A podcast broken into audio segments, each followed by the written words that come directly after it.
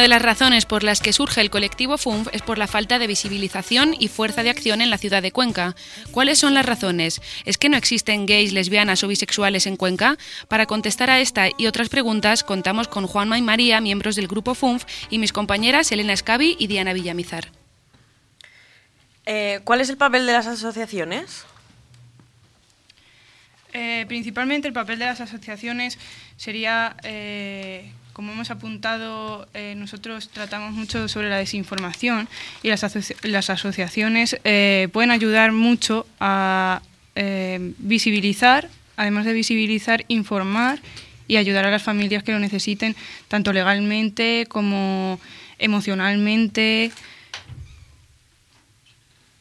Bueno, también tienen un papel muy importante a la hora de reivindicar, porque no es lo mismo cuando reivindicas tú solo que con un apoyo detrás. Una asociación siempre va a ser más visible que una sola persona. Principalmente porque tienen el poder de alguna manera de unir gente. Y si tienes un colectivo, tienes gente a tu alrededor, se te va a visibilizar mucho más. Bueno, tenemos entendido que ustedes son un colectivo y quisiéramos saber cuál es la diferencia que hay entre un colectivo y una asociación. Bueno, también hay que decir que somos un colectivo artístico. Es un matiz importante en el sentido de que sé que es un poco un tópico, pero en el arte todo vale.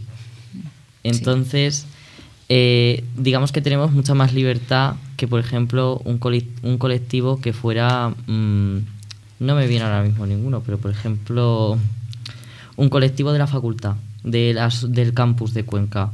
Ese colectivo se va a tener que sujetar a una serie de normas que dicta el campus. En cambio, nosotros, al ser artístico, no estamos sujetos a ningún tipo de norma, ni política ni social. Vale. ¿Hay asociaciones en Cuenca? No, no hay ninguna. ¿Y en Castilla-La Mancha? En Castilla-La Mancha sí. Está por un lado Bolo Bolo, que está en Toledo. Sí, aunque en inactividad ahora mismo.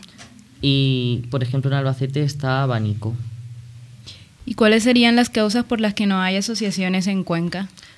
Bueno, yo creo que se puede, se puede deber a muchos motivos.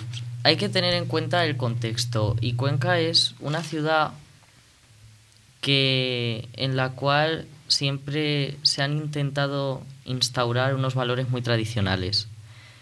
Eh, y normalmente lo tradicional tiende a ser retrógrado y lo retrógrado no acepta este tipo de, este tipo de asociaciones y colectivos básicamente porque, porque no los toleran y como es algo distinto no les gusta. Entonces yo creo que esa es la razón principal. También hay que tener en cuenta eh, la geografía porque en la costa española eh, hay muchas más asociaciones LGTBIQ que en el interior, sin contar los casos excepcionales en plan Madrid y demás, porque son ciudades grandes. Y esto se debe a que básicamente en la costa llega el turismo y además llegaba desde Franco, porque España llegó a un punto en el que iba a caer en una crisis absoluta y decidieron dejar entrar al turista.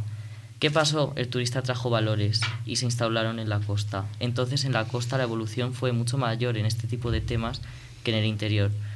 Por eso he de decir que aunque no sea un factor clave, sí es importante matizar que Cuenca no lo ha tenido tan fácil como por ejemplo otras ciudades costeras. También yo creo que hay que decir que Cuenca sí que se viene siendo una ciudad de universitarios. Sí. La mayor parte de la gente que convive en Cuenca durante el año son universitarios y vienen y van. Entonces no van a hacer un colectivo porque no se van a quedar. Exacto. Y la gente que se queda mm, básicamente suele ser gente mayor. La gente que ves en verano en Cuenca son mayores de 40 años. Exacto. O sea, el problema de las las asociaciones suelen empezar con gente joven. Es muy raro que una asociación empiece en un colectivo de 40 años. Hay casos, como por ejemplo la Asociación de, Padres y Madres LGTBIQ. En ese caso, la asociación sí que tiene, eh, está organizada por bastante gente que está entre la media, en plan 30, 40, 50. en cambio, en Cuenca, para hacer una asociación universitaria, aparte de que se necesitaría el apoyo de la universidad, eh, para que no decayera en el momento que se fueran los estudiantes, si la, si la empieza un estudiante es muy difícil que se pueda mantener. Creo que es muy importante también tener en cuenta la política de Cuenca, porque eh, una asociación LGTB eh, no, no está relacionada con la política del PP. Entonces, lo que pasa con las asociaciones es que en algún momento siempre van a necesitar un apoyo político y económico. Entonces, si no tienen ese apoyo, lo único que puede pasar es que se disuelva. ¿Con qué dificultades se encuentran las asociaciones en el momento de ser creadas? Bueno, pues eh, en primer lugar yo creo que la organización no es algo simple, que la intención de hacerla puede estar ahí, pero que al fin y al cabo si no se tiene un respaldo ya sea económico o de difusión, acaba siendo muy difícil el hecho de, poder mantenerse y llevar a cabo actividades que de verdad ah, hagan efectivo que esté. Entonces llega un momento que, desaparecen. De hecho, conocimos el ejemplo de, un colectivo asociación que, pretendía formarse aquí en Cuenca, pero al final no, no tuvo buen resultado y tuvo que disolverse. Pero lo que hemos dicho, que aquí es como casi un lugar de paso para muchos estudiantes y al fin y al cabo no, no acaba de cuajar. Y por otro lado, mm, el, factor político también es muy importante por el hecho de que hay ejemplos en los que no se ha apoyado o no se ha podido llevar a otras ciudades una misma asociación por el por tema de partidos, de no querer involucrar unos con otros y, y eso al fin y al cabo también es lo que lo que resta un poco fuerza de acción. Vale. ¿Cuál es la diferencia entre buscar apoyo en una asociación o por internet, por ejemplo? Yo voy a hablar de mi, en este caso voy a hablar desde mi experiencia personal primero. Yo empecé buscando apoyo por internet, ya que no había asociaciones en Cuenca. Sí. Eh, por un lado, tienes un gran abanico de información al cual puedes acceder de manera gratuita y eso está muy bien. Pero la sensación al final, al fin y al cabo somos humanos y tendemos a, nos gusta estar en sociedad, nos gusta y más aquí en España eh, la calidez en el trato y demás. Entonces al final esa sensación que te puede aportar una asociación de poder hablar de un tú a tú, de una experiencia personal, que la otra persona te comprenda perfectamente porque la ha vivido, saber que estás en un entorno eh, que no aprueba la hostilidad, en el que te puedes sentir seguro, es totalmente distinto. Por eso creemos que es muy importante las asociaciones y que la excusa de, bueno, pero siempre puedes mirarlo por internet, siempre hay foros, siempre es tal, eh, hay que dejar esa excusa ya porque no es ni parecido un cara a cara que tener que estar tecleando delante de una pantalla para buscar cómo sentirte. Completando también lo que dice Juanma, además de la calidez que te da un poco una asociación, eh, está el hecho de que Em, encontrar información sobre homosexuales en Internet es fácil. Encontrar información eh, sobre el género, sobre, eh, hablando desde mi punto personal, sobre el género fluido, la mayoría de las cosas que te encuentras son erróneas y, es lo peor que puedes hacer, buscar cosas en Internet, porque te van a liar más la cabeza.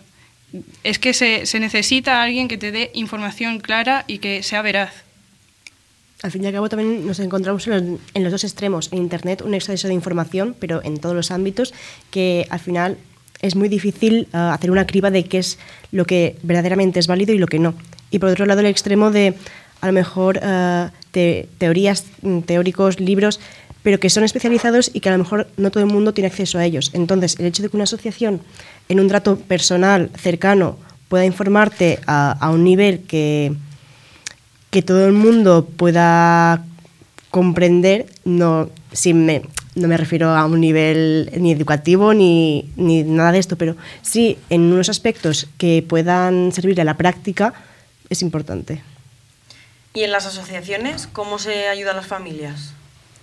Bueno, para empezar, algo que me parece muy importante y que hacen la mayoría de asociaciones es que no solo se centra en la persona en la que entra, Vamos a poner un, ejemplo. Imaginemos que pues, una persona entra en una asociación eh, y además esta persona es menor de edad. Entonces, eh, algunas asociaciones se preocupan incluso de cómo interactuar con, con, las personas con las que vives, básicamente con tus tutores legales. Eso es bastante importante porque, claro, a la asociación no le interesa en plan de, tú vienes aquí, te damos la charla y vas a estar bien. No, lo que quiere la asociación es Vienes aquí, te informamos, queremos que lo lleves a tu día a día, queremos que estés bien, queremos conseguir cosas. Vale, pues ha sido un placer tenerlos con nosotros y muchas gracias por prestar su voz para hacer oír a su colectivo. Nada, igualmente. Gracias. Lost, get lost, get lost, get lost.